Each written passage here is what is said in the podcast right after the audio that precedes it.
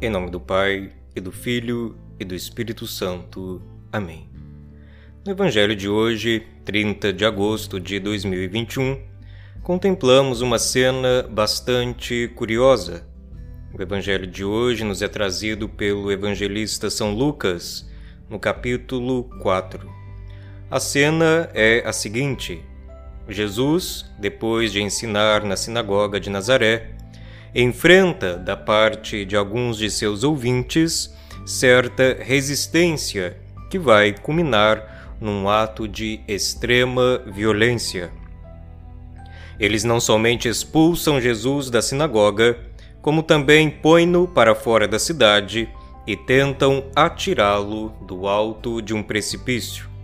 Imaginemos estar em um ambiente sagrado, ouvindo a palavra de Deus que nos pede conversão e amor ao próximo, e de repente cometemos um ato de extrema violência e falta de amor, contrariando o mandamento de Deus. A violência, porém, associada à religião não é um fenômeno do passado, dos tempos de Cristo. Basta acessarmos os portais de notícia hoje em dia para nos inteirarmos do que é que o fanatismo religioso atualmente é capaz de fazer. A religião, como objeto de ódio, porém, também não é uma realidade distante de nós. Que tipos de pensamentos temos em relação àqueles que acreditam de um modo diferente do nosso?